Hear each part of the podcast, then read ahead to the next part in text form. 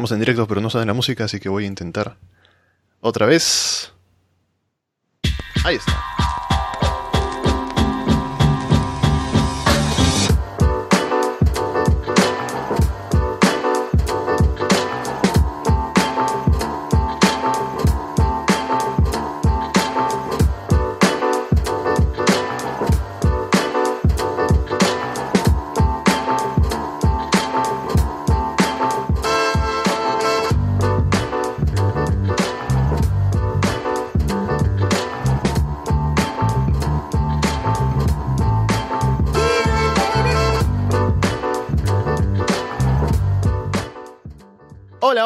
¿Cómo están? Bienvenidos a una nueva edición de Arras de Lona Directo.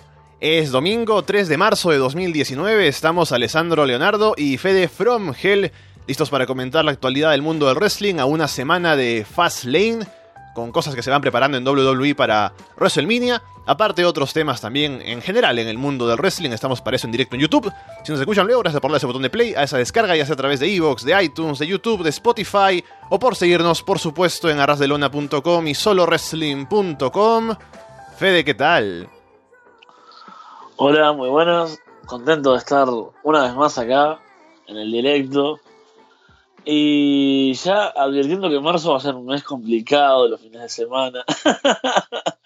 eh, como fue, bueno, en el verano, ¿te acordás? Saliendo en lugares extraños, eh, participando un rato a veces. Bueno, yo te, te, cuento y le cuento a la gente. no te lo he comentado aún. Pero seguramente marzo sea así, algunas semanas que se vienen. Después te hablaremos en detalle. Así que hoy estoy contento de disfrutar el programa en, los estudios eh, montevideanos de Arras de Lona, ¿no? Con, todo lo que eso implica, con la computadora cerca, la comodidad, el ventilador apagado. Claro, no es, no es necesario, por suerte. No estoy sufriendo, como solía sufrir para hacer el programa sin, sin ruido. Así que en definitiva contento y porque hay cosas interesantes para comentar también. Y como siempre la posibilidad de distraerse con el chat que ya estoy viendo que, esperaba una especie de shake-up hoy. Pero bueno, viste, también puede ser en marzo, ¿no? Que, que alguien tenga que, que, bueno, que aparecerse por acá, como Vin, por ejemplo, que están mencionando. Y, y, y bueno, también de, de, recibir llamadas, la posibilidad de recibir llamadas, ¿no? Y, conversar con, con los oyentes. Eso ha sido una semana interesante. Primero recordarles, como siempre, que estamos en directo, así que pueden llamarnos. Estamos en Skype. Busquen el usuario Arras de Lona, dejen un mensaje y entren aquí a hablar con nosotros sobre lo que ustedes quieran. Y también estamos todos los domingos a las 10 de la mañana en Perú, 12 del mediodía en Uruguay, 4 de la tarde en España. Y recuerden que contamos con el auspicio de AliExpress, así que si van a comprar algo en AliExpress, vayan a través del link que tenemos en arrasdelona.com.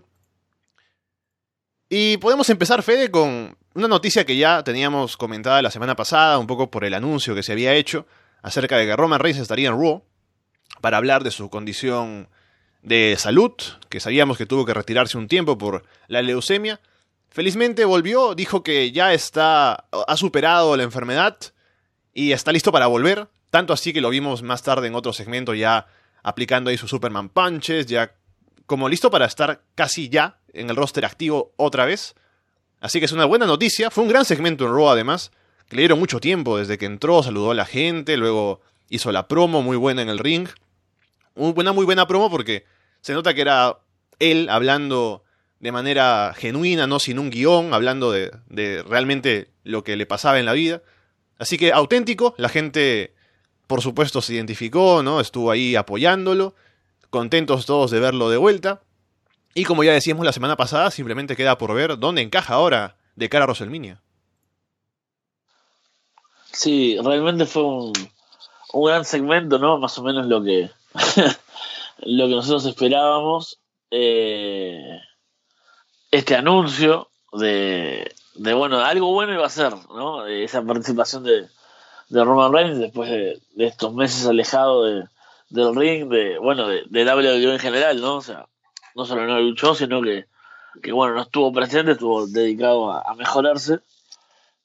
Eh, cuando se anunció este regreso, esta participación, es que empezamos a pensar y, comentábamos nosotros la semana pasada que seguramente era algo bueno, ¿no? No iba a aparecer para decir, bueno, sí, estoy enfermo, eh, tal vez en unos meses hablamos y vemos, sino que esperábamos algo bueno. Bueno, efectivamente lo fue, fue el anuncio de, que, está, que está mejor, de que está curado, de momento, o sea, en este momento está en, en, remission, no sé si se dice remisión también en español. Lo busqué y no, no se dice así. No, bien, excelente. Me parecía que nunca lo había escuchado, incluso tuve que preguntarle a, los compañeros cómo qué poner, porque bueno, remission era en inglés el, término que se, usa en este caso, y que está pronto para volver al ring. Como decís vos, fue súper auténtica y, ahí ves la diferencia brutal entre una promo guionada y, una promo. Un segmento, bueno, esto es diferente porque no está llevado a una historia ni nada, o sea, en realidad no, no tiene un objetivo tal vez eh, con otra persona, ¿no? O sea, no, busca eso que busca una promo por lo general, sino que era algo meramente personal y, y un anuncio. Entonces, es lógico que, que, notemos esa diferencia, ¿no? Entre él hablando normalmente y, bueno, él ahora que era prácticamente show, ¿no? Que hablaba, eh, más, que, más que Roman. Y en genial la, reacción de la gente, obviamente era también lo que esperábamos yo creo que ese regreso, más allá de que te gustara como personaje o no, de que fueras fan o estuvieses harto de, él y sus, sus posibilidades de ser campeón y cuando lo logró y todo lo demás y verlo siempre, era un momento en el que había que, ponerse de ese lado, ¿no? De, estar feliz, de, de, agradecerle, de su esfuerzo, ¿no? De, de bueno, de, acompañarlo, como creo que le acompañó a la gente, fue una, un bonito recibimiento para, para el Big Dog. Y ahora queda lo más importante que es ver su lugar. Eh, creo que en principio no parece que fuera ir por el título universal, sería lógico que no lo hiciera, o sea, la lucha con Rollins y Lesnar, por más que sea pésimamente trabajada, porque bueno, teníamos la ausencia de Lesnar siempre, Rollins también estuvo ausente un tiempo, pero ya tiene algo que sea de trabajo, no mucho. Y bueno, parecería el, rumbo fácil. Roman eh, se metió ahora un poco con, este, no sé si decirle stable, porque no llega a hacerlo tal vez, porque no, no tiene como mucha forma, pero sí con esa facción Hill que se ha conformado un poco, ¿no? Con Corbin, Lashley, McIntyre.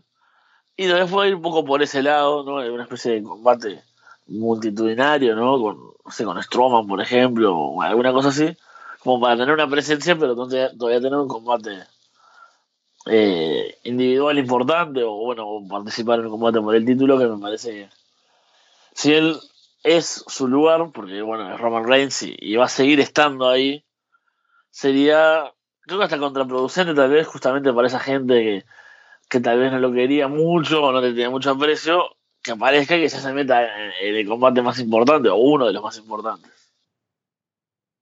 Sí, veremos ahora con todo el ímpetu que trae por este regreso y la atención que llama, el tenerlo de vuelta. Seguramente lo pondrán a hacer algo en WrestleMania, no sé qué.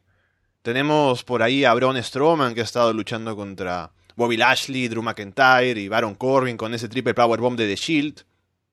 Me imagino Ahora que Dean Ambrose también es babyface y que salieron a ayudarlo precisamente más tarde en el show, podrían hacer algo así como Rollins va por el título, ¿no? En WrestleMania, pero no sé si da para un combate de WrestleMania, pero Roman, Ambrose, Braun contra esa gente de ahí podría ser, no sé. Pero al menos no sé si lo harán en, en WrestleMania o en un Raw o de pronto la próxima semana en Fastlane, ¿no? Porque todavía esa cartelera está bastante vacía.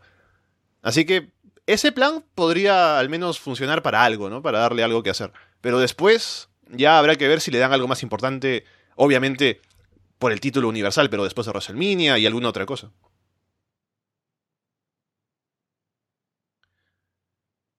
¿Qué más tenemos en Raw? Tuvimos un segmento con Ronda Rousey y Stephanie McMahon. Luego de que aparece por ahí Becky, ¿no? Y em, lo que pasa es que Ronda se queda en el ring llama a Vince para reclamarle el hecho de que Charlotte esté en el combate porque ella quiere luchar con Becky Lynch. Sale Stephanie, discuten. Y la idea de Ronda es que va a dejar el título básicamente lo va a abandonar, no va, no va a seguir siendo campeona porque está indignada. No puede ser campeona si defiende contra la elegida, sino tiene que defender contra los mejores. Y en este caso quiere defender contra Becky, pero no. Así que no quiere nada con el título por ahora. Y esto es el camino, me imagino que estamos siguiendo para llegar a la Triple Threat. Sí, sí, es una de las formas seguramente de, meter a, a Becky Lynch de vuelta en el combate.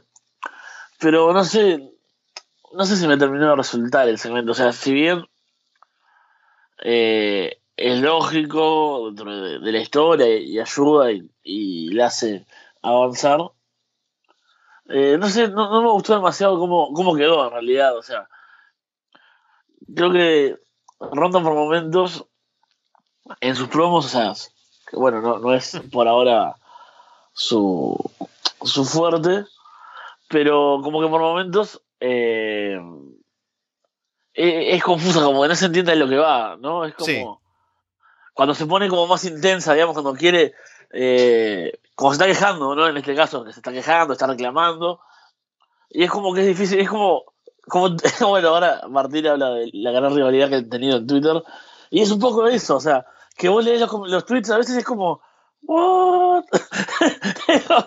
¿Viste? O sea, cuando, cuando alguien como que quiere ser eh, sagaz y, dice algo y lo, lees de vuelta, pero no, no, entiendo qué está diciendo.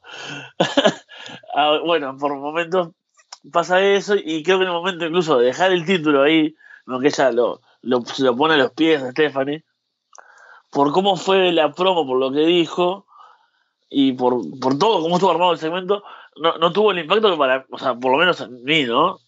Y está claro que querían hacerla ver babyface, enfrentándose a Stephanie, dejando el título ahí por razones de moral, ¿no? Que dicen que no está enfrentando a la, a la mejor, sino a la elegida con Charlotte. Pero frente a Becky siempre ha sido Hill y la gente le ha estado abucheando recientemente, así que no sé qué tan bien funciona. Claro, porque acá tenemos esos polos bastante fuertes, ¿no? Que son Becky como The Man y el personaje probablemente que más gusta hoy en día. A Charlotte con el, el rechazo que genera muchas veces ya de por sí, por bueno, la cantidad de oportunidades que tiene, etcétera, etcétera. Y que ahora fue metida directamente de esa forma, o para generar más hit aún. Y ella queda, claro, en un puesto extraño, porque se puede ver bien como face ante Charlotte, pero no ante Becky, porque no tiene ese, ese enganche, esa, esa fuerza que tiene Becky actualmente. Y eh, como decía, este segmento, si bien funciona para el lado de Charlotte, tal vez no tanto para, para Becky, ¿no? Para esa, esa relación de Faces y Hills, ¿no? Con Becky, no. O sea, tiene como algo diferente ya entre me parece. Que genial.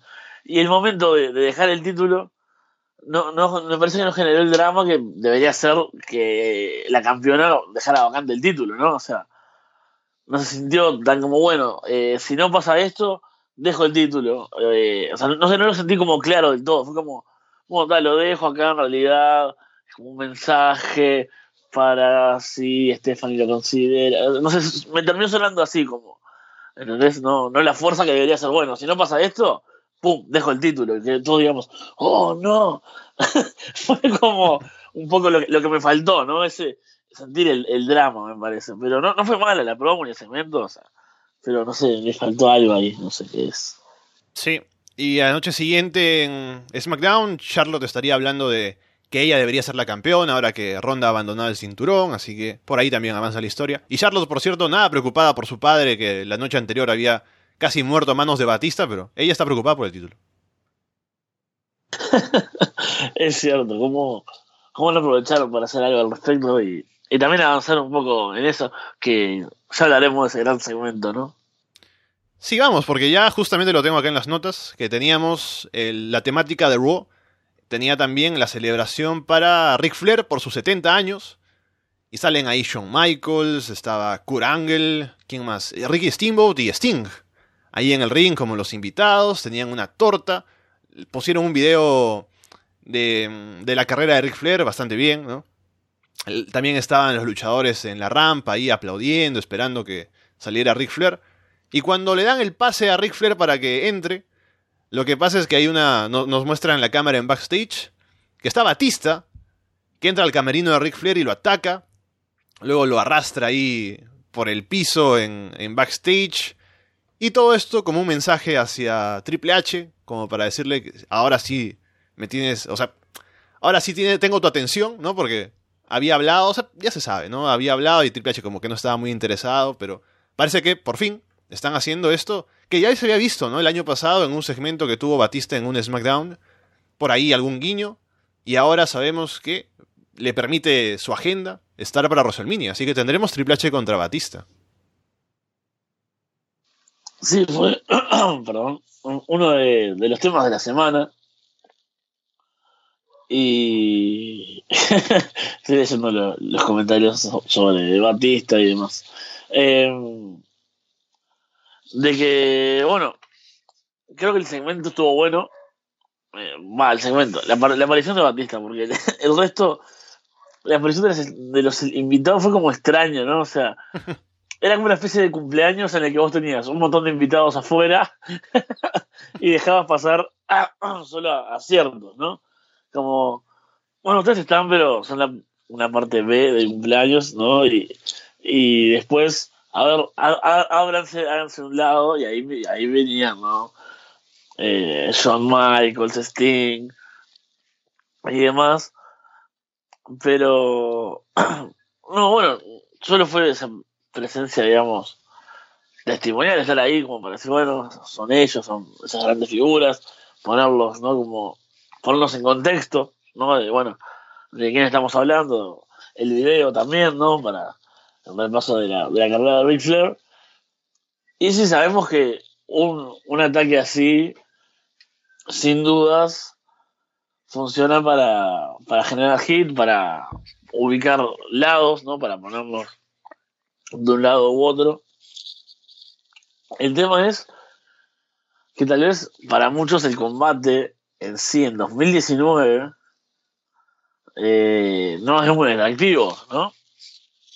Un Triple H Batista hoy en día, eh, bueno, con dos luchadores retirados o semi retirados, según, eh, bueno, Batista no sé cuándo fue el último combate ya, eh, Habrá sido cuando estuvo la última vez luego de WrestleMania con Daniel Bryan, cuando estuvo con DX y. No, DX no, Evolution y The Shield. Creo que después ninguno. Sí. Y. Y bueno, que fue una. Recuerdo que tuvo una partida sin demasiada eh, relevancia en ese momento. O sea, después de eso que sí que fue relevante, pero la partida en sí, su, su último momento, no, no recuerdo que haya sido muy importante.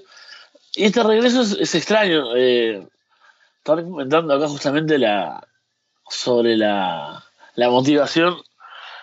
Y tampoco, o sea, me queda muy, muy claro. Sé que igual van a sacar una buena rivalidad porque son justamente tipos carismáticos, ¿no? Y, y eso obviamente va a hacer que, que la historia que puedan contar de cara a WrestleMania esté, esté buena, me parece. O sea, acá tuvimos un segmento que pasa muy poca cosa en sí, o sea, la toma por cierto está muy buena cuando Batista va al cuarto, al cuarto, al camerino donde está Ric Flair, está buena la, la forma en que lo filmaron, me parece que es interesante, fue diferente ahí con la toma de ese, de él arrastrando a, a camarógrafo creo que es, ¿no? Que va con eh, y pero lo, están filmando de otro lado.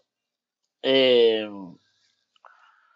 y bueno, son un, un, par de frases que dice, ¿no? ¿no? No dice mucho, eso que vos dijiste, bueno, ahora sí, tengo tu atención, ¿ah? Y está ahí como, como todo rudo, ¿no? Y, y ahí, bueno, ves que tiene obviamente el carisma de Batista que puede gustar más o menos como personaje, como luchador, pero seguro que va a lograr, como están hablando acá, eh, traer atención del público casual, ¿no? Porque ahora tiene otra fama después del éxito de Guardianes de la Galaxia, sobre todo creo que después de la, la última, Drax como personaje ha, ha logrado eh, mucho más, ¿no? Y, y ya incluso estaban los memes, ¿no? Y los chistes de, bueno, de que no vieron a nadie porque era invisible y cosas así.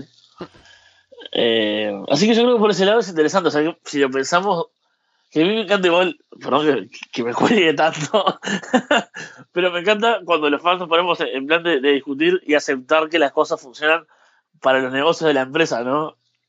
como si a nosotros nos importara que, que lo viera mucha gente y, y quisieran más plata, más dinero, perdón. No, como, bueno, no, yo entiendo que, que sí, que esto trae. Yo soy un fan, o sea, a mí no me importa que, que los fans casuales y la gente se acerque. Aparte, estamos hablando de WrestleMania y de WWE, o sea, si me decís que esto lo hace la empresa menor, me parece más interesante, ¿no? Así que cambio completamente mi discurso sobre, el, sobre la marcha por eso, porque a mí no me importa que, que traiga gente, que y, y, todo eso, o sea, me importa, bueno, que el combate no va a ser muy interesante, pero la historia seguramente sí. Y que por lo menos no estamos mezclando Triple H y Batista por ahora, y no creo que pase, porque va a ser seguramente ser uno contra uno, con luchadores actuales que después hemos visto varias veces que lo, lo, mal que puede salir en cuanto a, a, que gane uno de los veteranos, ¿no? O sea, nos terminaríamos enojando bastante más si pasara eso. Así que por lo menos, bueno, Triple H va a tener su combate, su momento, y será contra, contra Batista y no contra alguien joven. Sí, me gusta Batista como Hill. Siempre me ha gustado más que como Babyface. Incluso en ese año de WrestleMania 30, me parece que cuando hizo el cambio a Hill, mejoró mucho. Y lo que no me encaja es Triple H Babyface, así que veremos cómo va la historia. Y está Roberto en la línea, hola. Hola. Hey, ¿qué tal? Eh, buenos días, este. Quería comentar justamente esto de la rivalidad de Batista porque tengo un problema muy grande. Y es que muchos quizás lo van a considerar tonto, pero es que yo veo Raw y cuando escucho a Batista decir tengo tu atención ahora, yo me reí bastante porque me puse a pensar, a ver, nosotros que justamente vemos sobre wrestling o otras páginas de noticias, entendemos un poco de qué va la historia fuera de Kayfabe, ¿no? de que Batista quiere regresar, pero David David pues, no quería, ¿no? No, no está tan interesado en Batista como en otros luchadores.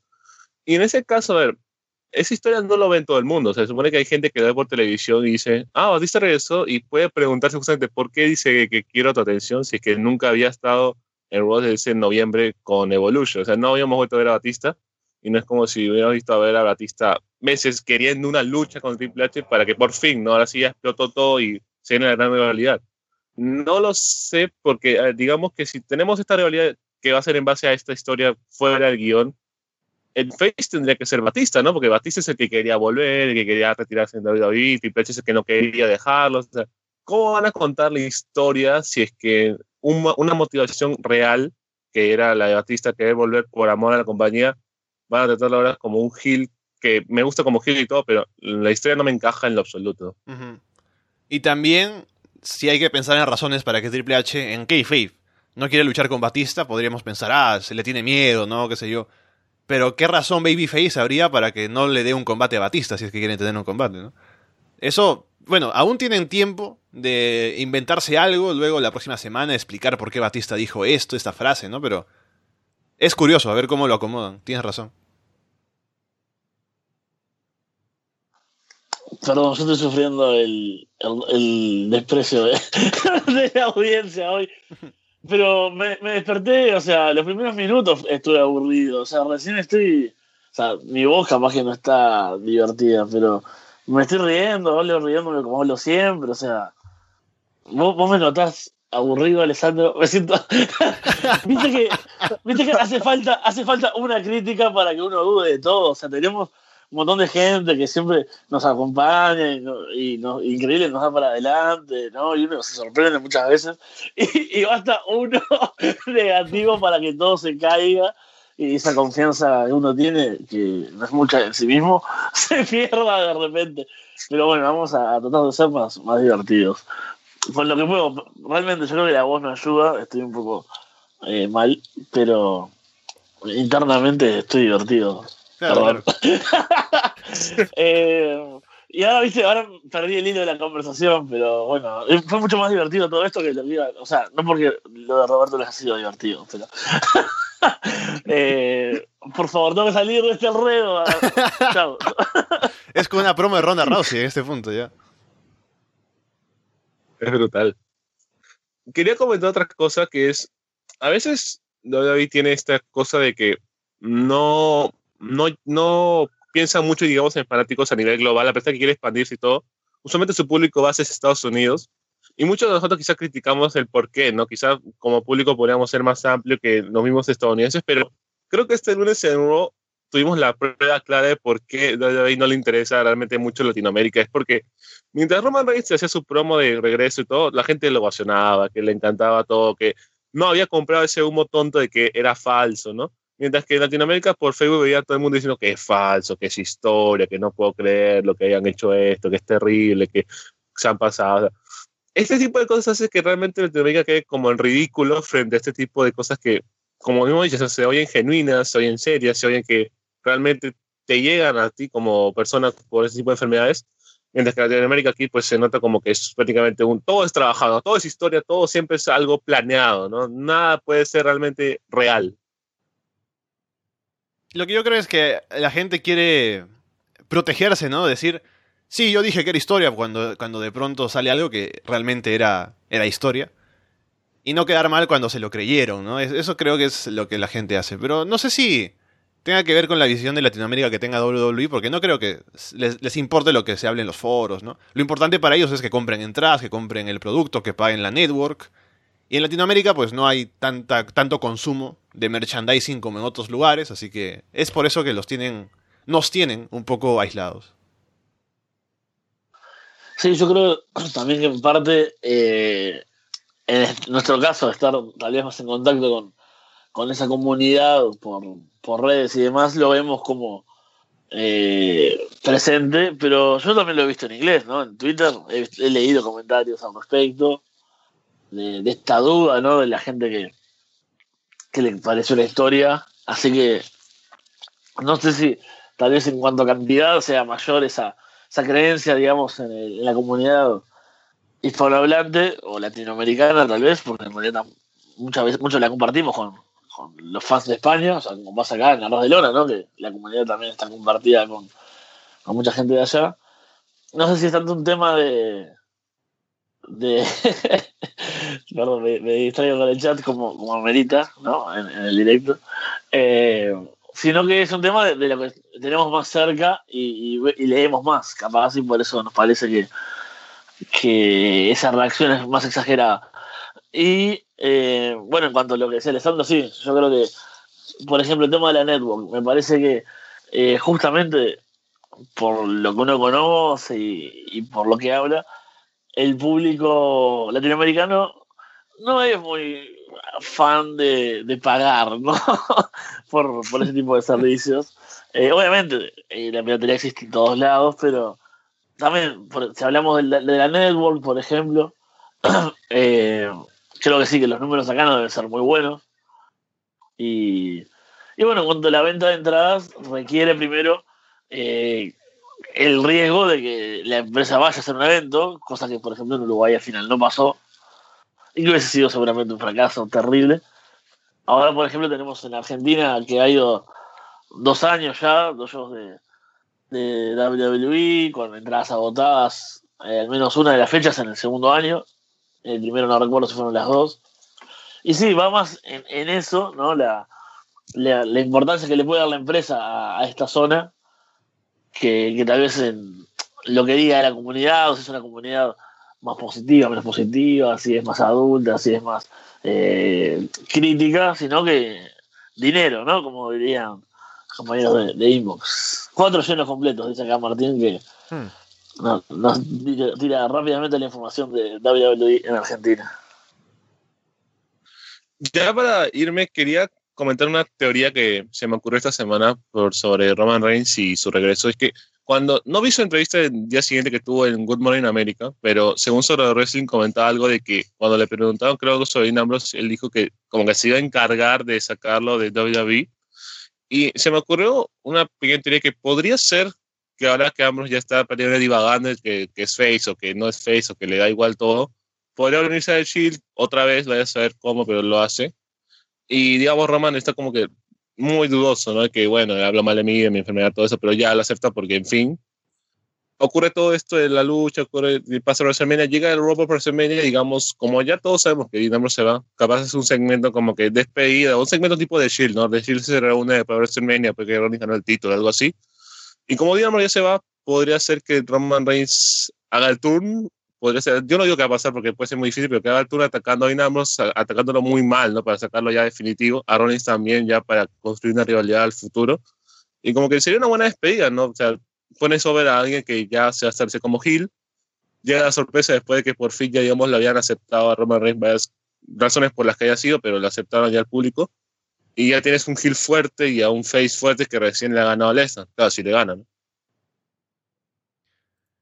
Yo sigo, o sea, siempre que tengo la idea de Roman Reigns haciendo el tour, es difícil porque hemos visto durante tanto tiempo que era lo correcto, pero nunca lo hicieron.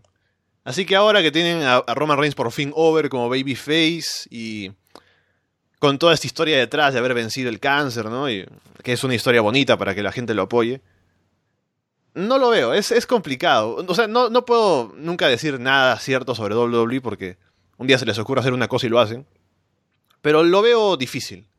Más bien no sé cómo es que pensarán sacar a Ambrose definitivamente de, de su show. Si tendrá algo que hacer Roman o no, pero. No sé. No, no, no, veo, no, veo a Roman Hill, la verdad. Sí, yo hoy, le, hoy leía en los comentarios que ya, ya tiraba el tema ¿no? de Roman Hill. Y claro, yo pensaba, bueno, por un lado, eh, sí, sería fuerte ese cambio, ¿no? Eh, ese efecto de, regresar ahora con todo ese apoyo, con todo ese cariño de la gente y demás, y hacer el tour, sería efectivo, ¿no? Porque según lo que hiciera, pero imagínate otra vez que bueno, se, se con Dinambros y todo, y ahora fuese él que los traiciona o algo así. Pero también, o sea, creo que por un lado, sí, puede ser, por lo fuerte sería efectivo, ¿no? Por la gente que estaba esperando que algún momento pase. Pero a la vez, también uno tiende a, pensar en como piensa la empresa o tratar de, adivinar sus, sus planes. Y es lo que dice Alessandro, bueno, una vez que la gente lo quiere, que están, no te digo que unánimemente, pero con una gran mayoría de respaldo. Obviamente fue recién el regreso, era bastante lógico, pero hay que ver cómo evoluciona las siguientes semanas. Lo que tiene, todo ese apoyo, todo ese respaldo, y es complicado que no lo quieran usar, ¿no? O sea, una vez que tienen el face que siendo querido, bueno, lo van a aprovechar hasta que se gaste ese tirón y ahí tal vez se consideraría, o bueno, vaya a saber qué pasa en unos meses, pero me parece que sí, que que el plan va a ser aprovechar este momento, por más que suene feo decir aprovechar, ¿no? Y estamos hablando de, que viene una enfermedad y demás, pero sí, es aprovechar la situación a favor de, de, de Roman y de que mantenga ese estatus y ese, ese nivel y que sea por fin un face con el respaldo de la gente. Listo, Roberto, entonces, gracias por llamarnos, ya estaremos otra vez hablando pronto. Igualmente, hasta luego. Listo, cuídate. Chau, chau. Chau. Bien, entonces, ¿qué más tuvimos en Raw esta semana? También tuvimos un combate entre Finn Balor y Leo Rush. Con Leo queriendo como recuperar el título intercontinental, ¿no? Pero ganándolo él, no Lashley. Y cuando pierde, luego Lashley le reclama esto mismo, ¿no? Que debería estar apoyándolo a él, haciendo una promo bastante intensa, ¿no? Que yo vi tu comentario en Twitter, Fede, hablando de, de que Lashley por fin demostró un poco de... O sea, hizo una buena promo y aparte trabaja una historia ahí que no habíamos visto, porque como estábamos hablando la otra vez, luego de que se pelearon en Elimination Chamber, aparecen juntos otra vez, así que al menos tenemos algo de construcción en esta relación que tienen ambos, y habrá que ver simplemente cómo avanza, ¿no? Y si se terminan separando, qué, podrá pasar entre eh, Lashley y Leo Rush, esa relación de man-man. es que sí, tal cual. Yo celebré mucho el, momento por porque la otra vez nos quejábamos de eso, justamente, ¿no? De que había, había habido una diferencia entre ellos y vuelven de la nada, los comentarios tampoco que ayudan demasiado, no hay un segmento de eso, no hay nada. Es lo de siempre, ¿no? La cantidad de horas semanales que hay, de, bueno, de, también de alcance por las redes que tienen, ¿por qué no filmar un segmento como el que vimos esta semana? ¿Por qué no hacer algo? O sea, que la historia tenemos que verla, o sea, no podemos estar imaginando lo que pasa en la historia. O sea, vos imaginate que lo de Ronda Rousey y, Becky Lynch fuese todo así, ¿no? O sea, eh, ah, no sé, si se cruzaron en backstage y Becky le atacó. eh, la semana pasada, algo así, sí, se acabó, bueno, y continúa la historia, no como, ah, pasan cosas ahí que no las vemos mucho, pero bueno, sí, pasan y ahora se odian. No, o sea, tenemos que verlas. Y más justamente cuando tenemos tanto tiempo, un programa como es tan largo. Y aparte, me gustó, por ejemplo, es lo que me gusta muchas veces de, NXT que hemos hablado, de que haya segmentos en lugares como naturales, ¿no? Para, para, para lo que estamos viendo, para los luchadores, ¿no? Que sea, eh, no sé, por decirte algo, me acuerdo de, de NXT en sesiones de fotografía, ¿no? Que hay un luchador sacándose fotos y viene uno y lo interrumpe en medio de eso. O bueno, en la entrada, ¿no? Como tuvimos aquella historia con, con Alistair Black y demás. Que no o sea, acá es en esa zona, como están ahí por, por salir a- al ring, ¿no? No me acuerdo qué nombre tiene ahora. Eh, tiene un nombre esa zona, ese lugar donde están ahí antes de, La gorila de position. Y bueno, la gorilla position, exacto. Y no sé, me gusta que, que ese entorno lo hace, lo hace ver natural, o sea, no es tipo, ah, no, casualmente están parados en un, extra- en un lugar random de backstage que no hay nada, no hay gente, y se cruzan y hay una cámara ahí y, y los toma, ¿no? Porque aparte tenemos siempre cuando esa duda de, de cuándo tenemos que creer que la cámara es real y que hay una persona ahí filmándolos y cuándo, bueno, tenemos que omitir y pensar que lo estamos viendo por, arte de magia, ¿no? Viste que eso como que varía según la historia, según lo que los quieran mostrar. Eh, y me, gusta eso, ¿no? Me gusta que, que sea como, que se sienta natural. O sea, bueno, sí, eh, Leo Rush hace una cosa, Lashley esperaba otra. Se encuentran ahí, uno está por salir, el otro recién volvió, y bueno, van a discutir ahí y lo estamos viendo.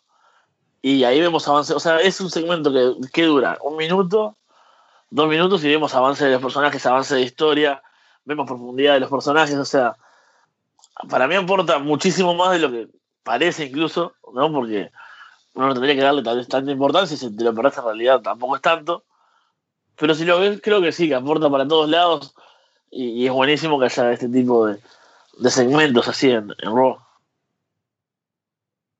Y finalmente tuvimos a Ricochet y Alistair Black, continuando la racha de los luchadores que han llegado recientemente a NXT, ganando otra vez en Raw frente a The Revival.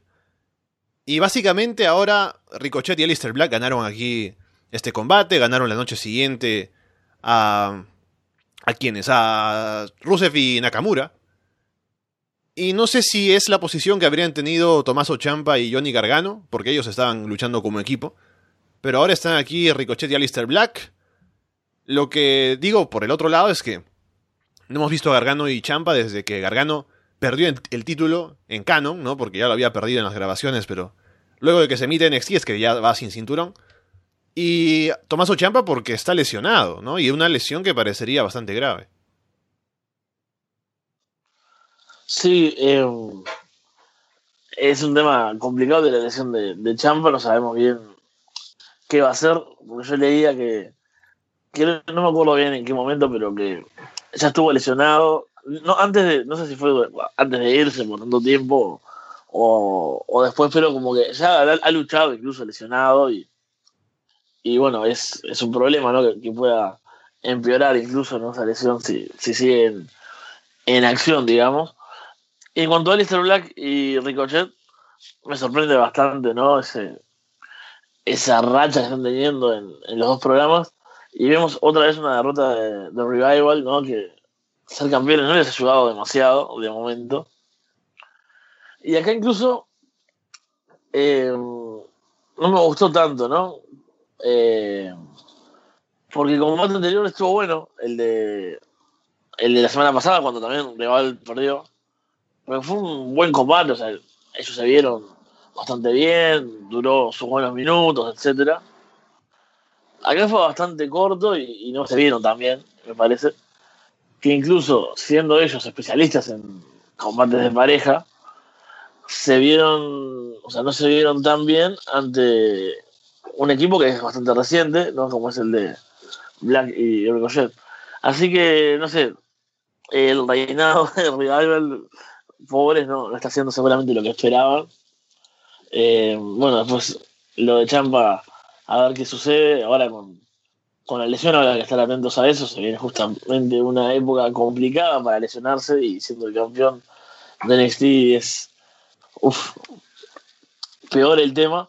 Eh, y bueno, me intriga ver cuál va a ser el siguiente paso de, de Black y, y Ricochet en el roster principal. Porque ya cuando estaban recién llegados, decíamos que era raro verlos ahí, que no estaban como asociados realmente al roster, pero están saliendo todas las semanas y están ganando además los combates que disputan, así que tendrán un plan para ellos, me imagino, para WrestleMania o no sé, porque con el protagonismo que tienen ahora, semana a semana en Royal SmackDown, algo tendrán planeado, ¿no? Porque, o sea, es quitarle puesto que tendría otra persona en el roster. Sí, viste que habíamos hablado en su momento, de varias veces ya, de, de los otros luchadores de NXT que subieron, que bueno, todo el mal uso, etcétera, lo hemos dicho incontables veces ya en, estos últimos meses. Pero claro, en este caso eh, se han metido con, con, fuerza, ¿no? Entonces, eh, yo creo que ya son, están, eh, como decías, ocupando tal vez el lugar de, otros o, o, bueno, o ya mezclándose, por ejemplo, la semana pasada cuando estuve en combate de DIY contra Revival, también estuvo Chad Gable metido ahí en ese segmento en backstage y demás. Eh, bueno, y acá tenemos un comentario con, con respecto a Black Ricochet en el Dusty Rhodes Tag Team Classic, que también vamos a hablar más adelante. Pero bueno, yo creo que por lo menos nos genera intriga y es cierto gancho, ¿no? Ver qué va a pasar con ellos, así que es interesante siempre que haya algo que nos genere expectativas en, los shows semanales, me parece que suele ser positivo.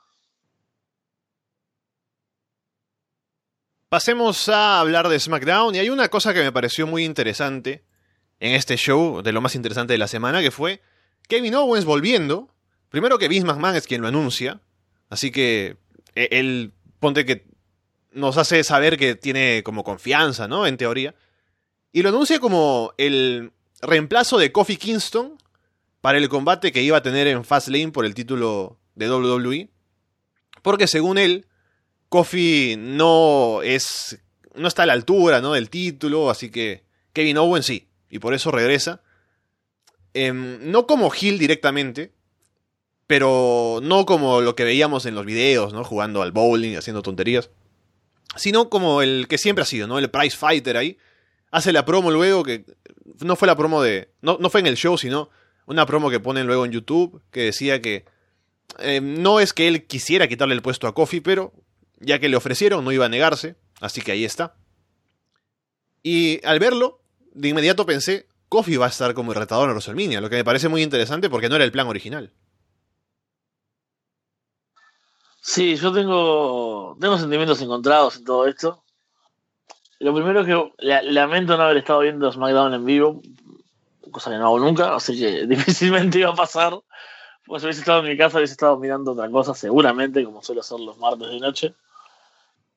Pero cuando había salido, ¿no? Y estaba en una reviso el celular y leo los comentarios, ¿no? De Kevin Owens y, bueno, qué, qué emoción, ¿no? Obviamente que tenga la, la oportunidad titular. Por, por ser gente que no lo sabe, yo soy muy fan de Kevin Owens. Eh, tal vez hay gente que aún no lo sepa, ¿no? Mm. Pero. Eh, sí, soy, soy fanboy absoluto, así, y no puedo ser. O sea, nunca soy objetivo, porque no, no es la idea. Pero hablando de Kevin Owens, es peor, o sea. Para mí siempre, o sea, yo siempre lo vi como ganador contra Goldberg cuando lucharon por el campeonato universal. O sea, imagínate mi, mi, nivel de, fanboy y, de que nunca lo, lo daba por perdedor. Eh, me sorprendió ese regreso, pero vi el, el segmento y, y claro, me, me, choca por, por justamente los videos que habíamos visto antes, las últimas semanas, ¿no? Él así como, como el padre de familia y, él jugando y hablando de su regreso y de su preparación y demás, que se veía como, bueno, simpático, ¿no? Y, como probablemente con, como face. Y acá vuelve y, y es extraño porque el, cuando ese segmento en sí, el de la firma, ¿no? Él viene como con la vista fija, como, dijiste vos, como uno recuerda al Price Fighter, ¿no? Él, bueno, sale ahí, no es que sale como, como Charlotte, por ejemplo, ¿no? Que sale como, ah, sí, es la elegida y, y, sale como contento, vanagloriándose de la situación. Acá él sale, bueno, como eso, como uno, un tipo que tiene una oportunidad, va derecho, eh, no mira a Kofi, o sea, en realidad como que tampoco es que, no sé, es soberbio ante él ni nada, ¿no? Es como que lo va derecho a firmar el contrato, se planta ya frente a Daniel Bryan, que es, va a ser el rival. Y, y claro, me, me confundo un poco el, personaje en este caso, ¿no? Porque eh, no es lo que esperaba de, ese regreso. Y, y bueno, después él pide un combate junto a, a Kofi Kingston y dice, bueno, como que le, eh, está para aprovechar la oportunidad y que Kofi Kingston es merecedor también, etcétera, etcétera. El problema de esto es que, bueno, yo esperaba ese Daniel Bryan contra Kevin Owens en WrestleMania. Y esto obviamente está haciendo, está construyendo a Kofi, ¿no? Que ahora perdió su oportunidad, que ahora es injustamente dejado de lado, etcétera, etcétera.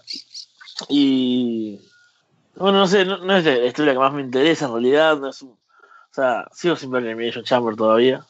Yo no sé si eso realmente eh, va a ser tan decisivo yo te digo, y va a cambiar la mente. Yo creo que tengo que verlo y la semana que viene voy a tratar de, de estar eh, normalmente, no normalmente porque a estar acá, pero eh, de, salir en el programa todo lo que pueda. Y espero verlo en, la semana, donde se hace combate, y tal vez me cambie la mente como me cambió todo de repente, porque veo o sea, toda esa, reacción con Kofi Kingston actualmente. Y tal vez sea eso, que no lo vi y no me, no, no me voló la cabeza aún y, y no me subí a, a, este carro con Kofi, capaz que es eso el problema. Sí, yo creo, estoy seguro de que al verlo vas a entender por qué pasa lo que pasa ahora en WWE. Y me parece interesante esto, especialmente porque es una de las pocas ocasiones en las que WWE ve ese final de Elimination Chamber, cómo reacciona la gente, cómo está Kofi, ¿no? El momentum. Tiene un plan en mente, en los creativos, ¿no? Para WrestleMania, pero dicen, acá tenemos algo interesante. Así que, porque hay que tener en cuenta primero, antes de hablar de esto, que Kofi ni siquiera estaba en el Elimination Chamber originalmente, sino que estaba Mustafa Ali, Kofi estaba en otra cosa. Kofi entra como reemplazo. Y cuando pasa lo que pasa en Elimination Chamber, y ese final es tan, tan genial, deciden, hey, esto puede ser, puede tener potencial para hacer algo más grande. Entonces, dijeron, vamos a hacerlo en Fastlane, pero de pronto se dan cuenta de que podrían sacarle mucho más jugo si lo hacen para WrestleMania. Y me parece muy bien porque es darse cuenta de cómo está reaccionando el público, qué cosa de lo que estás presentando es lo que más está llamando la atención. Y claro, Kevin Owens contra Daniel Bryan es un buen combate, va a ser bueno en Fast Lane, pero como Kevin Owens viene de la nada, no va a tener nunca el mismo momentum que tiene Kofi Kingston ahora.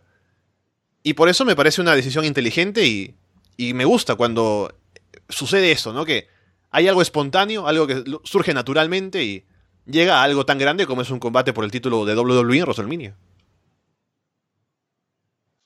Sí, sobre todo tenemos la cuestión de que tal vez no estuviese tan cerrado este camino, este combate, o sea, el rival de Daniel Bryan, en este caso, como si puede estar por el lado del Universal.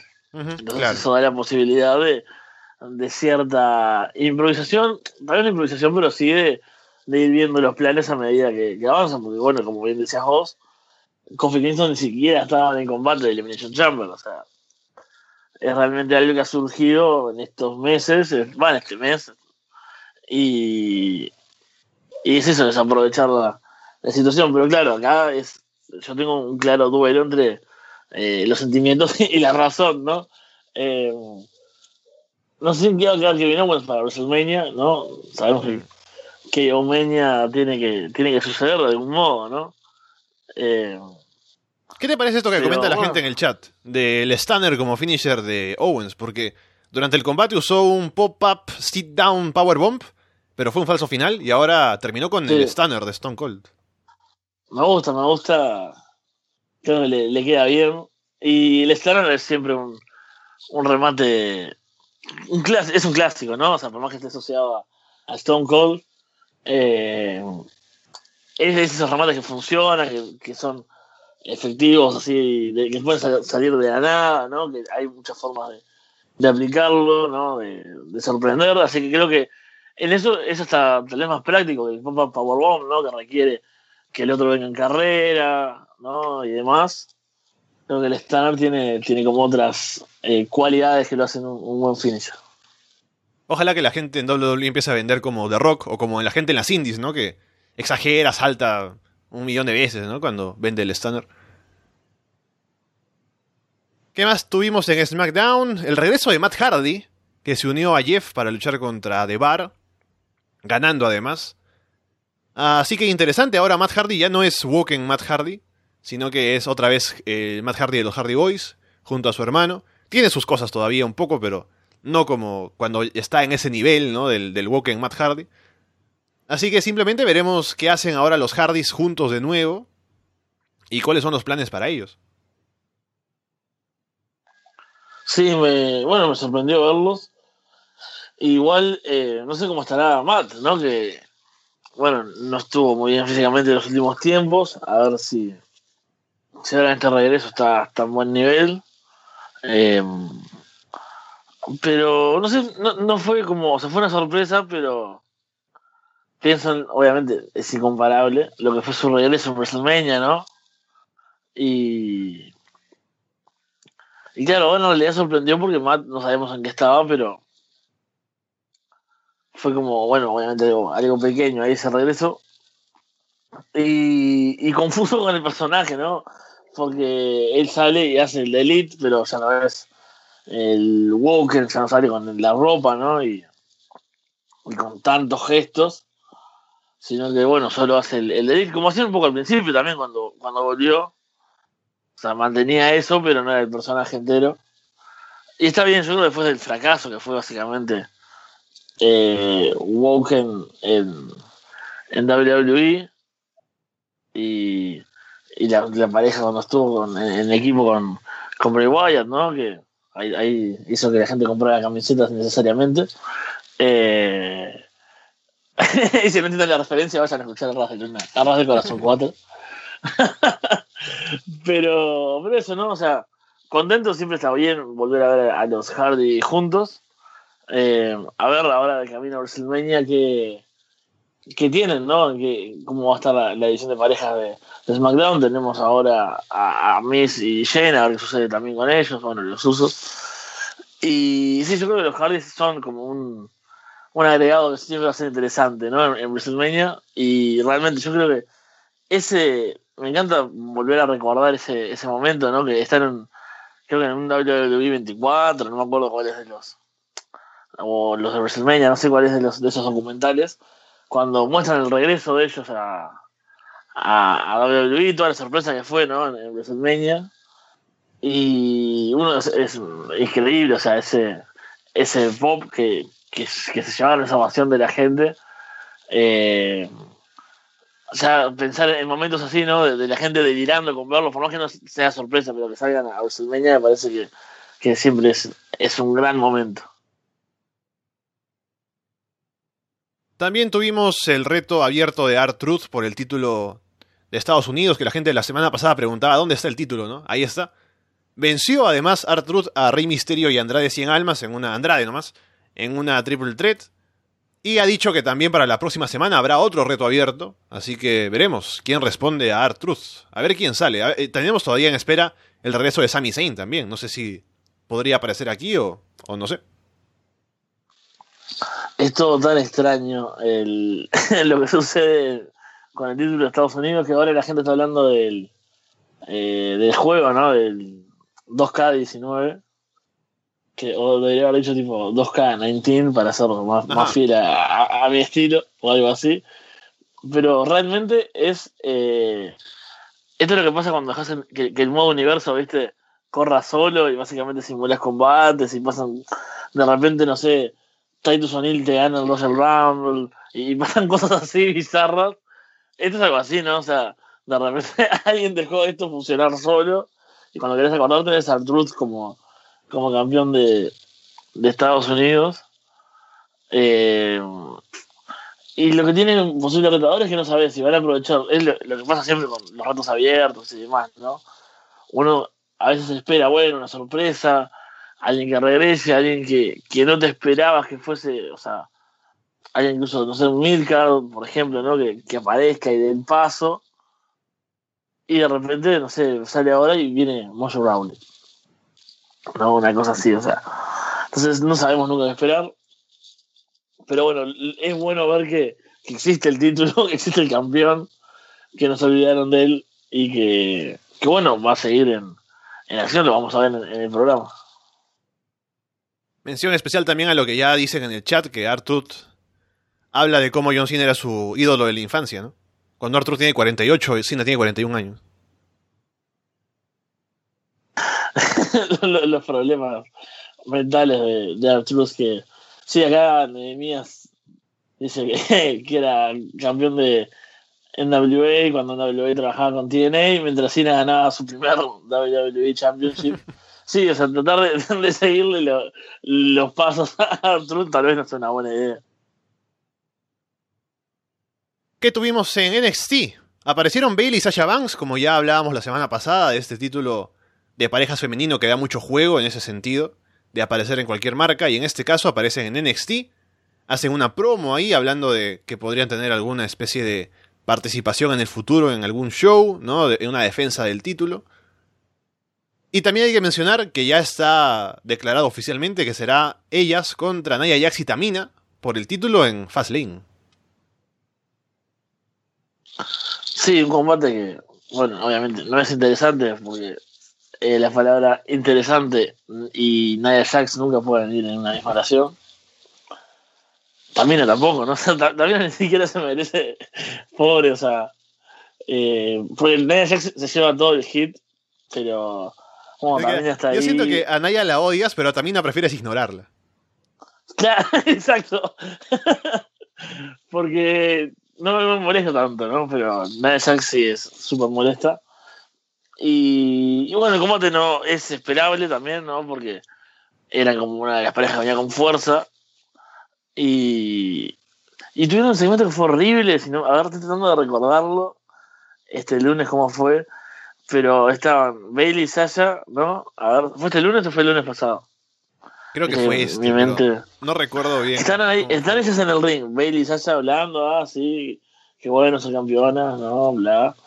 Y aparecen eh, Nia Jax y Tamina como a, a meterse con ellas y Nia Jax dice, ah, sí, pero mira que Sasha eh, siempre va a ser Sasha, ¿no? Como que quiere generar un poco de controversia entre en, el equipo. Pero se acercan al ring y al final, o sea, ni siquiera hay un brawl tampoco, o sea, hay ahí un poco de, acción y fue penoso, o sea, no, no fue ni siquiera un buen segmento para, para ellas, ¿no? Como, como posibles retadoras, fue, fue bastante malo. Pero ahí están, ahora en combate en, en Fastlane. Lo, bueno de eso es que, bueno, salga de una vez por todas, ¿no? Eh, Bailey y Sasha la superen y, bueno, no sé, se dediquen a hacer otra cosa. Nia Jax y también no estén en la órbita de- del título.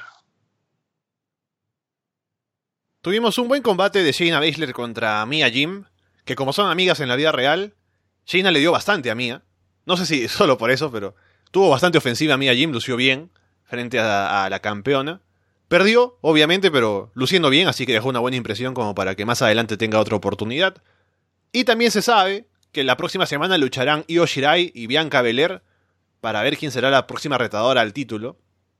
Que me pareció raro porque la última vez que las vimos estaban luchando como equipo, ¿no? Ahí se est- estaban colaborando, ¿no? Sin ningún problema. Había un poco de molestia al final porque Bianca sintió que podría haber ganado, pero le interrumpieron y luego es Io quien cubre a, a Shayna. Pero ahora, esta semana en NXT, de pronto en backstage se las ve discutiendo, no insultándose. ¿Por, por qué? O sea, ¿qué habrá pasado ahí para que lleguen a ese punto? Pero lo que sabemos es que lucharán por el puesto retador al título. Sí, ahí nos faltó un poco más, ¿no? De, de construcción, justamente, que es lo que siempre lavamos en NXT, los segmentos y demás. En este caso, bueno, tenemos ese, ese precedente, ¿no? De, que lo mencionamos en su momento, ¿no? Cuando luchan juntas y que eh, ya se notaba ahí el- ese malestar de Bianca Belair por no haber, no haber sido quien hizo la cuenta. Pero bueno, puede ser un combate interesante a mí. Eh, Bianca Belair, sin volverme loco como como sé que a muchos le- les volvía y, y me acuerdo yo leía esos comentarios súper favorables, súper positivos y yo no había visto demasiado. Pero bueno, después de Takeover, obviamente eh, Takeover es como otro nivel, ¿no? Pero demostró que, digo, otro nivel que, que los luchadores salen a más, digamos, eso que se decir. Al verla visto en ese nivel, haber visto a lo que puede llegar, no, sé que puede tener un combate interesante que puede, puede estar bueno este, este duelo con, con Io Shirai, quien obviamente es a quien voy a apoyar en este caso, ¿no? Al igual que, que Kairi, me imagino que va a estar Ujú. Ahí eh, pensando en su amiga, apoyándola. Esa, esa hermosa amistad que ahora, justamente por, por Twitter, me pasaban una, una foto, por si, si me aburría en el directo. Eh, que no era que se me aburriera en realidad, pero bueno, se entiende. y siempre es bienvenida una foto, ¿no? De, de esas dos. Eh, pero de uno, ¿no? Ahí sonrientes, uno ya se, se alegra el día y, y hasta le, le puede mejorar la, la voz un poco que, estaba saliendo mal. También tuvimos otro combate que me pareció genial, que fue Keith Lee contra Dominic Dajakovic. Que son dos tipos grandes ahí que salen a pegarse, ¿no? Además, como son ágiles ambos, hacen un par de volteretas ahí muy impresionantes, se lanzan por, por el ring. Es maravilloso. Y cuando llega el final, terminan ambos lastimados eh, ringside, no consiguen llegar al, al ring antes de la cuenta de 10, así que termina como en empate. No dicen que es un empate, dicen, bueno, doble conteo afuera. Pero eso nos hace saber que habrá alguna revancha más adelante y yo tengo ganas de verla. Bueno, ellos tuvieron una buena saga en las indies hace un tiempo. Obviamente no recuerdo en qué empresas, no recuerdo casi nada. Recuerdo que fue muy buena, o sea que cada uno era mejor que el otro y cada uno era muy bueno, o sea, estamos hablando de combates eh, muy destacados. Y claro, yo tenía muchas expectativas en este combate y me parece que para hacer en un show semanal estuvo bien, estuvo muy bueno. Obviamente no fue la bomba que pueden dar ellos dos.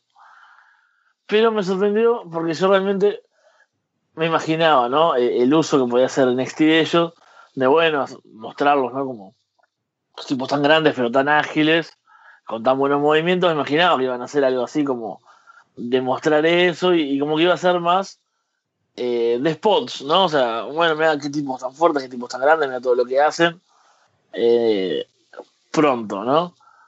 Pero tiene un momento, por ejemplo, que, me gusta cuando Donovan le hace un monkey flip a, Kid Lee y Kid Lee cae parado Ujú.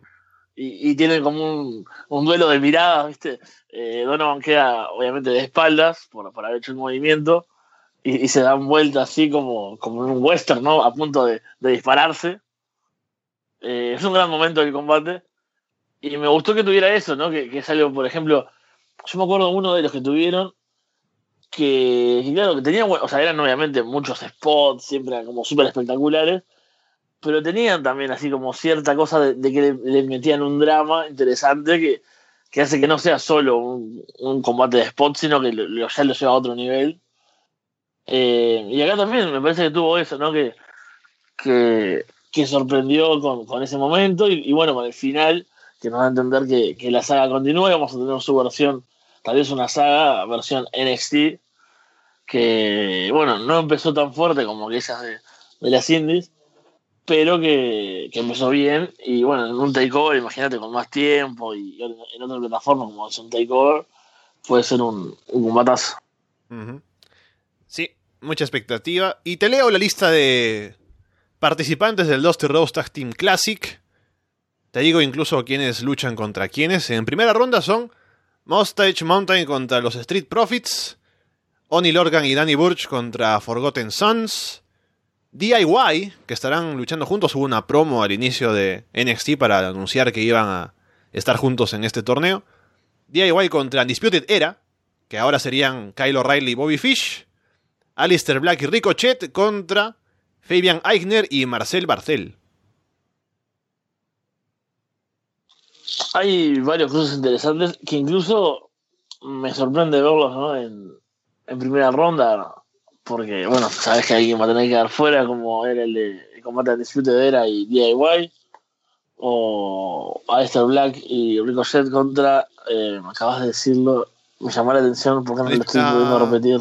Black y Ricochet contra Eh, Fabian Agner y, y Marcel. Contra Fabian Eichner y, y ahí va, que, que me gusta, o sea, quisiera verlos. Eh, obviamente sé que no, no están para ser los ganadores, pero es un equipo que me gustaría ver más en acción. Yo lo que quiero es que saquen Y rápido bueno. a Forgotten Sons.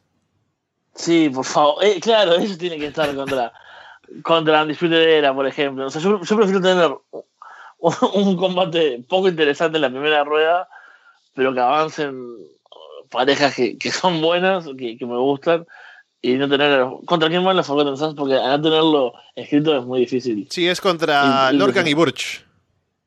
Con el Bulls, claro, o sea, ahí, ahí por ejemplo sí me hubiese gustado tener a Eichner, ¿no? Y, y Bartel, que es el apellido que usa acá. Sí. Siempre me- me- tengo unos problemas. de- Hoy estoy. Pero claro, porque aparte estuvo eh, usando el nombre anterior, entonces me- no quiero ser un hipster, ¿no? Pero claro, es, es como esta versión de, de Ring Camp que, que hay en NXT. Eh, no quiero decir Axelito Jr. y ser un, un hipster. Pero claro, nunca me acuerdo si es Bartel, Bartés o, o como diablos era.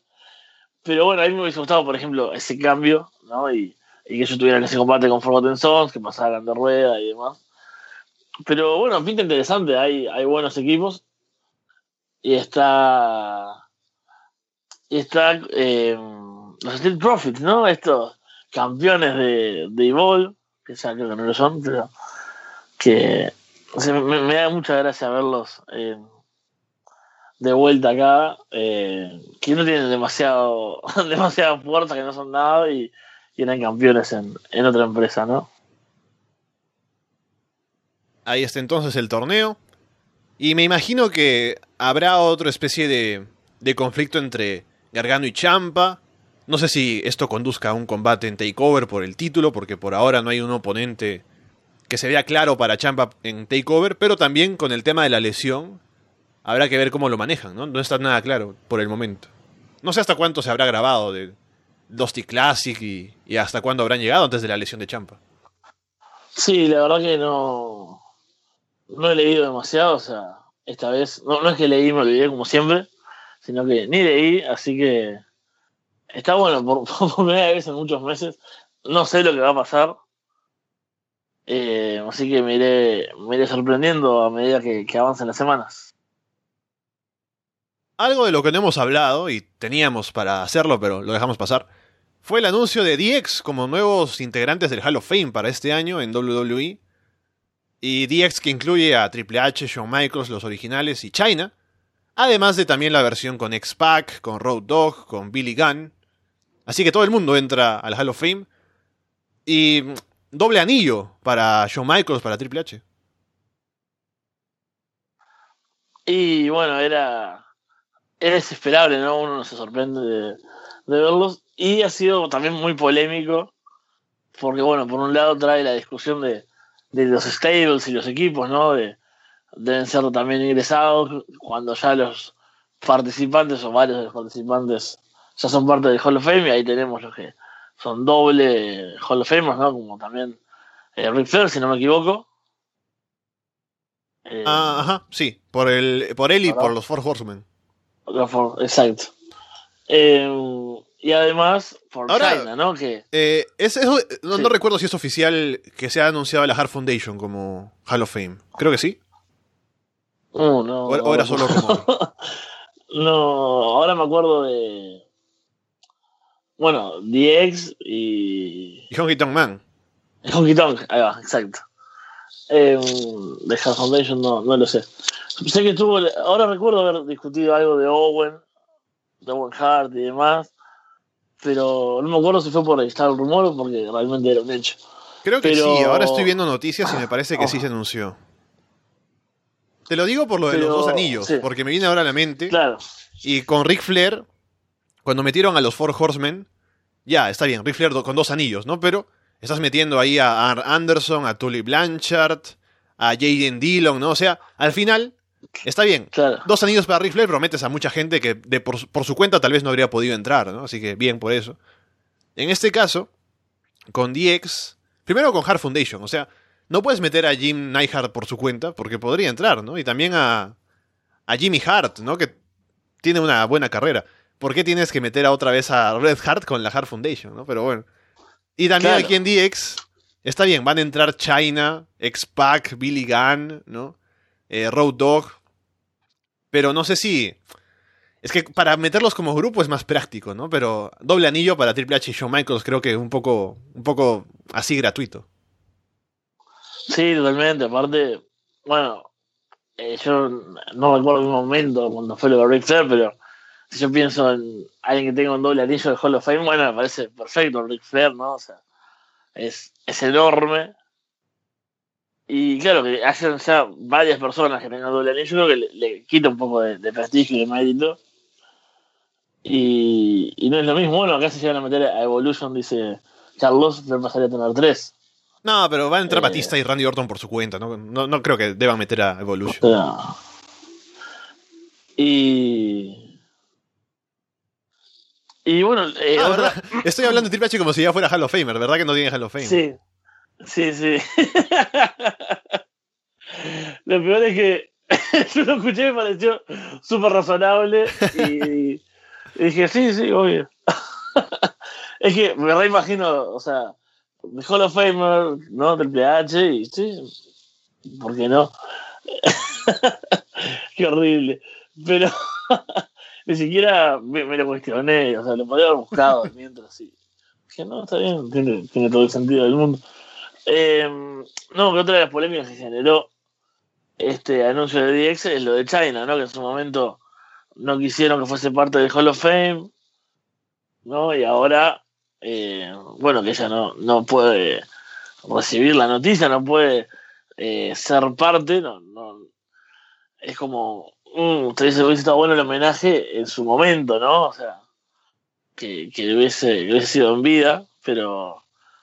Y también, bueno, que hubiese sido por su cuenta, también me parece que ahora justo estábamos hablando de equipos y demás, y bueno, luchadores que pertenecen a equipos y por su cuenta podrían ser Hall of Famer, no necesitan entrar como con el equipo, bueno, en este caso me parece que China podría ser perfectamente el Hall of Famer por su cuenta y no por parte de DX. Claro, y, en, lugar de, en lugar de quemarlos. como Road Dogg, ¿no? Road o sea, mira, en lugar de quemar a todo este, a todo este grupo en un Hall of Fame, podrías haber tenido así como que cada año, ¿no? Porque no sé si cuánta gente más tendrán ahí pensada para Hall of Fame.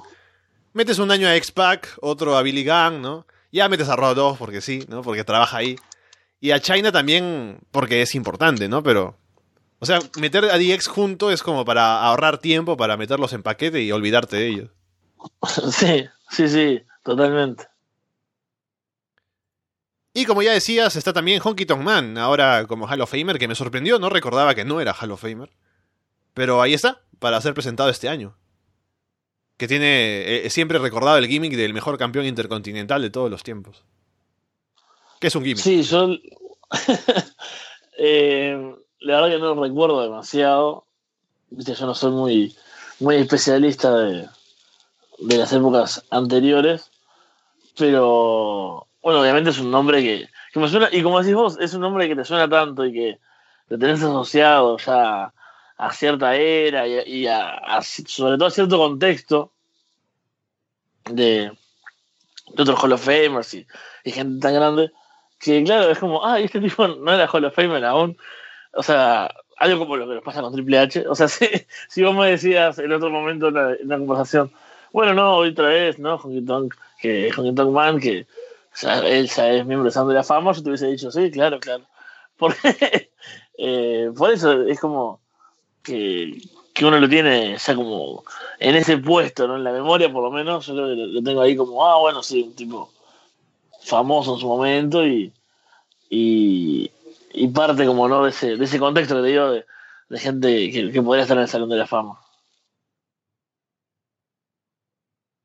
Podemos hablar un poco de lo que se ha anunciado para AAA Rey de Reyes, que es la aparición de Cody Rhodes, que está lesionado, pero dice que va a aparecer ahí de alguna manera, así que llama un poco la atención, ¿no? Sabemos que tienen una alianza All Elite con AAA, así que esto podría ser una pequeña muestra de lo que podrían tener pensado, ¿no? ¿Qué podrían hacer ahí? Y a ver si llega algo más, ¿no? Que solo una simple aparición de Cody Rhodes ahí en ese show. Sí, va para decir, para decir basura, ¿no? En, inglés, o sea, con, con, acento americano, ¿no? Eh, y, claro, imagínate iniciar tipo una especie de rivalidad con AAA para, para hacer el ganador Elite y decirles basura, AAA es basura y cosas así sería, sería genial, sería un gran guiño, pero sí, habrá que ver si, cuál es la, la participación. Yo creo que harán algo así, porque últimamente creo que como el, estilo de la Elite ha sido como bueno que eh, siempre pasan cosas así como explosivas, ¿no? Los Young Bucks ah, se meten en una empresa indie y sorprenden a todo el mundo y las luchadoras aparecen y atacan a los Bucks en algún lado y es como que todo siempre es así como súper explosivo. Me imagino como que pasan, pasan ellos y hay fuegos artificiales por todos lados, ¿no? Es como una cosa así. No imagino que vayan nada más a a tener una promo o, que tenga algo como de perfil bajo. Me imagino que algo grande harán. Y otra de las cosas que se anunció fue el evento principal. Sí, mira, ahora que estamos hablando de Rey de Reyes, ya que no sé si habrá otra oportunidad de hacerlo, te leo la cartelera, toda completa. Acá dice: Combate mixto por parejas, Niño Hamburguesa y Big Mami contra Villano Tercero Junior y Lady Maravilla. Luego, lucha callejera por el campeonato Reina de Reinas, Lady Shani contra La Hiedra, contra Keira y contra Chica Tormenta. Luego está Taya, Daga y Joy Líder contra Mocho Cota Jr., Carta Brava Jr. y Tito Santana. Pagano, Drago y Puma King contra Averno, Chessman y Superfly. Está el torneo Rey de Reyes, que participan Laredo Kid, Hijo del Vikingo, Jack Evans, Sammy Guevara, Australian Suicide, Taurus, Golden Magic, Aerostar y Mystesis Jr. Luego combate de jaulas, Psycho Clown, Máximo y Mamba contra Jeff Jarrett, Killer Cross y La Máscara. Y finalmente por el título de parejas de AAA, Los Mercenarios, Tejano y Rey Escorpión contra los Lucha Brothers. Sí, bueno, en realidad acá hago, hago mi culpa. Digo que se, reveló también el evento principal, ahora lo podemos comentar, de Triple Manía. Oh. Ahora estábamos hablando de, de, de Rey de Reyes. Pero volvemos a la cartelera que vos acabas de, comentar y ahora seguimos con lo otro. Eh, está interesante, ¿no? Creo que hay varios combates que llaman la atención. no sé si. Eh, no la había visto en realidad, así que la, descubrí ahora. Pero. Los Lucha Bros que están en todos lados. Y, viendo cómo han ganado títulos de pareja últimamente, no me extrañaría que terminaran ganando este también de, de AAA contra, contra los mercenarios. Y después, bueno, por ejemplo, en el, torneo Rey de Reyes creo que tiene grandes participantes, ¿no? sí, sí, sí. Eh, varios, varios que, conocemos de, otros lados y, bueno, Australian Suicide, Taurus, ¿no? Que son talentos de, que yo lo veo por acá y me gustan mucho. Y bueno, varios combates típicos de, de 3 contra 3 y demás. Eh, me encanta, siempre me da mucha gracia Mochocota Junior, me encanta decir Mochocota muy gracioso de, de, de, verbalizar. Y bueno, el, por ejemplo, yo me, olvido mucho de AAA, es como, me, cuesta seguirlo, yo lo veo los combates, los, los eventos grandes y eso. Eh, pero también hasta el combate de Reina de Reinas creo que puede ser interesante, ¿no? Una lucha callejera de, de cuatro luchadoras. Chica Tormenta no la conozco, pero Puede estar. O sea, creo que la, cartelera es toda bastante interesante. Y, y, bueno, habrá que estar, habrá que volver a, a ver un poco de, triple A. Y aparte siempre pasan cosas bizarras. Así que es como, es ideal para, para gente como yo. Porque o, está bueno el combate, o pasan cosas horribles y después te puedes reír y, y ser parte, ¿no? De, de, los memes y demás. Eh, con lo que te decía de, de Triple Manía que se anunció, hubo una conferencia y se anunció que la lucha estelar para Triple Manía 27, si no me equivoco, será un Máscara versus Cabellera entre Blue Demon Jr. y Dr. Wagner. Que por cierto, el año pasado habían dicho otra cosa. O sea, en el último Manía era otra cosa, era con, con LA Park, que había tenido un enfrentamiento Wagner pero bueno, viste cómo es. México es un, es un lugar muy extraño. A decir un mundo muy extraño. es que es realmente eh, así de grande. Y, y bueno, no sabemos cuál es la relación ahora de LA Parks a- con la empresa, pero bueno, no, me parece que no está participando. Y tenemos confirmado entonces ese máscara cabellera Blue Demon Jr. contra Dr. Wagner. A cuando hace falta gente como Walter, ¿no? Que realmente sabe de lucha y, y no dice, no divaga como yo, pero bueno, ya volverá en algún momento, ¿no? Sí, sí, sí. Está haciendo estudio de campo primero, está ya en México investigando todo y ya luego vendrá con todo lo que ha aprendido. Claro, con información de, de primera mano. Bien, entonces eh, tenemos también la lamentable noticia de la lesión de David Finley, que lo saca de la New Japan Cup, que era una gran oportunidad para él, ¿no? Al menos para estar ahí, hacer algo, pero se ha lesionado, así que estará fuera por un tiempo, lamentablemente. Pero aprovecho también para leerte los combates de la primera ronda de la New Japan Cup, que lucen interesantes algunos. A ver, es Yuji Nagata contra Tomohiro Ishii, que empieza fuerte ya. Juice Robinson contra Chase Owens, Tomoaki Honma contra Taichi, Manabu Nakanishi contra Yoshihashi, Toa Enare contra Lance Archer, Will Ospreay contra Bad Luck Fale, Kazuchika Okada contra Michael Elgin, Mikey Nichols contra Hikuleo, Hiroyoshi Tensan contra, eh, originalmente iba a ser David Finley, pero ya se verá quién ponen ahí, Hiroshi Tanahashi contra Shota Umino, Evil contra Zack Saber Jr., Kota Ibushi contra Tetsuya Naito, Toru Yano contra Davey Boy Smith Jr., Satoshi Kojima contra Minoru Suzuki, Hiroki Goto contra Sanada y Togi Makabe contra Cole Cabana. Hay varios nombres interesantes, varios cruces interesantes. Eh, estoy bastante, bastante hype de, ver la, de ver la New Japan Cup y, y empezar a, a dormir mal de vuelta, ¿no? A tener que madrugar para ver los shows y eso que acá son eso de las 6 de la mañana por ahí Hmm. y que se te empiezan a acumular shows, ¿no? Todas esas cosas geniales que, que genera New Japan cuando hace este tipo de, de eventos, ¿no? Como, bueno, el Climax es lo peor que hay en el año Sí, en cuanto sí. a eso.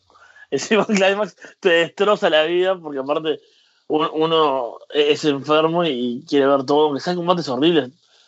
Eh, no sé, cuando, cuando hay una, una facción, por ejemplo, que, que generaba descalificaciones todos los combates, creo que fue con el Bullet Club el último año, con, la facción de, de, Tamato- de los Tongans. Que todos los combates eran con descalificación, todos terminaban. Y te, te veías 10 minutos de un combate para que terminara así. Y yo igual los miraba todos. Acá me va a pasar lo mismo, voy a sacrificar mis horas de sueño. Pero hay, hay cruces interesantes, por ejemplo, a mí Juice Robinson con Chase Owens me parece interesante de ver, porque Chase no lo solemos ver en combates individuales. Después, bueno, hay gente como que tiene la oportunidad como Toa Genare, eh, con Lance Archer ahí, Will Ospreay con Bad Luck Fale, puede ser interesante. Eh, tenemos un Okada Elgin, que por más que me caiga muy mal Michael Elgin, eh, han tenido buenos enfrentamientos y espero que, que obviamente que pierda y quede fuera de una vez. Eh, bueno, tenemos la sorpresa, por ejemplo, con Mikey Nichols, ¿no? que tiene con, con Hikuleo un combate que también, sorpresas, hay varias presencias sorprendentes. Y después tenés combates súper fuertes, como un Kota Ibushi contra Naito en la primera ronda, que eso es, es un... Hay que verlo, obviamente. Y me imagino que eso va a generar polémica porque, bueno, sabemos que hay como mucha gente que, que ha esperado más de, del ingobernable y no ha tenido más oportunidades. Y acá tiene un combate en la primera ronda contra Ibushi, ¿no? Que seguramente sea quien pase. Así que. Así firmado contrato. Claro, con lo del contrato y todo. O sea, creo que hay cosas interesantes. Bueno, Goto, Sanada también. O sea, todos los días creo que hay, un combate, por lo menos. O sea, hay entre cosas nuevas, cruces que nunca vimos y cruces con grandes nombres. Creo que todos los días va a haber algo bueno. Y después, cuando aparte vayan avanzando y, y se vayan cruzando los grandes nombres, más aún. Esto empieza el 8 de marzo y hay que recordar también, como lo menciona Nehemías en el chat, que el ganador irá a retar a Jay White por el título IWGP Heavyweight en el Madison Square Garden. Así que es un torneo importante y el ganador tendrá que. O sea, tendrá que ser alguien que esté listo como para estar en esa posición. Sí, sí, eh, eso también es súper súper importante y le da otro nivel a, al, bueno, a la, a la copa en sí, ¿no? O sea, esperar. O sea, si bien siempre es una oportunidad titular, es importante y New Japan hace que se, se sienta y después el combate suele ser grande, en este caso va a ser histórico, así que hay que esperar un, gran nivel y un gran ganador, ¿no? Ahora, eh, ¿qué te parece esta idea que leí sobre el, el plan que tendría New Japan para tener una empresa femenina de wrestling en Japón? Que, eh, o, sea, me parece que wrestling en Japón, el wrestling femenino, ya tiene un- una posición establecida, tiene empresas que son las que más destacan, ¿no? Hay como un sistema ya establecido de wrestling del Yoshi en Japón y no sé cómo podría New Japan de pronto plantearse armar un roster, hacer shows en un mercado que parece bastante copado. La verdad que no había leído la, la noticia hasta, hasta que, bueno, me, me pasaste el, el tema para, para comentarlo. No soy muy conocedor de, de Yoshi, ¿no? De, la lucha femenina en Japón. Eh, no, a está, en este caso lo digo de forma diferente, como lo podría haber dicho hace, algunos años, ¿no? Que era forma despectiva. Pero no, es una cuestión de, tiempo, ¿no? De, interés de que, bueno, no, no me ha llegado el, wrestling femenino. Desconozco bastante, incluso a veces, ahora con la unión que hay entre Ring of Honor y Stardom, por ejemplo, no tenemos a, a la campeona de Women of, Women of Honor, que es eh, Mashu Iwatani, si no me equivoco, el nombre. Me, me gusta un poco Sí. lo estoy diciendo de, de memoria, imagínate. Que claro, cuando eh, ella llega a Ring of Honor, todos los que, mis amigos que, que también miran la empresa, ¿no? Bueno, Alejandro, obviamente, y otros que existen, eh, muy contentos, ¿no? Por, por quién es ella y porque la conocen, y yo no sé ni quién es, porque realmente tengo una, o sea, desconocimiento absoluto de, esa escena, pero sé que, que es muy fuerte, o sea, hay mucha gente que, que, que sigue estas diferentes empresas. Bueno, yo conozco más que nada a Stardom, eh, creo que está Tokyo Yoshi Pro, así como de las, las conocidas. Y no sé, New Japan que podría hacer, o sea, eh, tener un dojo y empezar a entrenar por su cuenta de crear una empresa y llevar, gente, llevar alguna, algún nombre medio conocido para, para crear, o crear una empresa en sí es bastante, ¿no? Porque no es una división que tengas un par de luchadores. Como hizo eh, Ring of Honor, por ejemplo, ¿no? Que creó la división Women of Honor y eran, bueno, empezó bastante mal, la verdad. Eran unas pocas eh, luchadoras. Pero lo, que sí me, me gusta, por lo menos, es que la idea es hacer otra empresa y no, no, no a tener una división femenina. No es porque me genere problema, ¿no? Porque eh, pero me gusta, o sea, que, que si lo van a hacer, lo, lo hagan una apuesta fuerte, digamos, a eso, ¿no? De que no sea como, como hizo Ring of Honor, que quedó ahí como a mitad del camino y va de a poco y, y empezó bastante mal. Así que, bueno, habrá que esperar cómo evoluciona la idea. Acá comentan otra, Sendai Girls, va, otra empresa, por ejemplo, también conocida. Veremos si esto finalmente sucede o no, porque está todavía en planes, pero es una idea interesante. No sé cómo lo sacarán adelante, pero ahí está. Y hablando del wrestling femenino, solo para terminar una cosita, que es que Lufisto se retira por una acumulación de problemas de salud, ¿no? especialmente con la pierna, así que se retira a los 39 años después de una larga carrera. Mucha presencia de ella en las indies por muchos años, así que bueno, al menos se puede retirar eh, en lugar de quedarse luchando y agravar los daños. Sí, es uno de, los nombres grandes, ¿no? De, de las independientes, uno cuando, creo que hace varios años, ¿no? Cuando empezabas a, mirar un poco y a, y interesarte, salía el nombre de, de Lufisto siempre, ¿no? Eh, y también me parece una luchadora súper interesante, he visto varios combates y, y siempre llamaba la atención, o sea, tiene un estilo y, y una- bueno, un físico, ¿no? Ella sí me parece súper llamativa. Y también le he visto bueno, el rol de, comentarista hace poco, creo que estuvo en un show de, CCW comentando y lo hizo, lo hizo muy bien. Así que, bueno, me imagino que va a seguir vinculado obviamente al, mundo del wrestling. Una lástima siempre que, que, alguien tenga que retirarse por motivos de salud, pero bueno, tuvo una buena carrera y le quedan algunos combates. Yo vi, leí el último, eh, sus últimas declaraciones en, Twitter, en las redes ¿no? que hizo y tiene pensado tener algunos combates en empresas donde haya tenido algún vínculo importante, donde le queden algunos rivales, ¿no? Como eh, hablaba con Mercedes Martínez, por ejemplo, ¿no? De, tener un último combate, etcétera. Así que, bueno, habrá que estar atentos y, aprovechar ver esos últimos combates de ella y ver si le vamos a tener en alguna mesa de comentarios en el futuro. Pero bueno, celebramos entonces la, la carrera de, de Lufisto, lo, lo, que, o sea, el tiempo que duró fue, fue muy bueno y, hizo muchas cosas, es un nombre que va a quedar en la memoria, me parece como de una, una buena época de, de luchadoras o sea, una época diferente, me parece. Es anterior al boom, ¿no? Me parece, eso es lo que se puede destacar, capaz, de que no es parte de esta generación ahora, que, que bueno, tienen otra visibilidad. Ella logró ser visible en una época más complicada y con eso podemos ir cerrando ya, habiendo hablado de tantas cosas de cara a Fastlane, que es la próxima semana ya.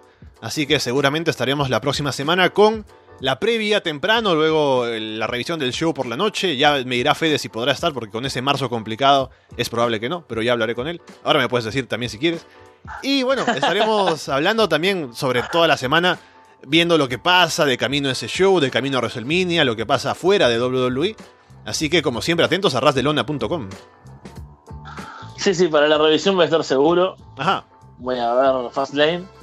Eh, bueno, espero estar para el directo. Eh, la, cuestión es que no me agarre en un en pleno viaje. Eh, claro. No que me agarre en un, en un, en un ómnibus. pero, pero bueno, estaremos haciendo lo, posible para estar como siempre. Y de noche seguro, vamos a estar comentando Fastlane y y ojalá, ojalá fuese comentando el nuevo reinado de Kevin Owens. Oh.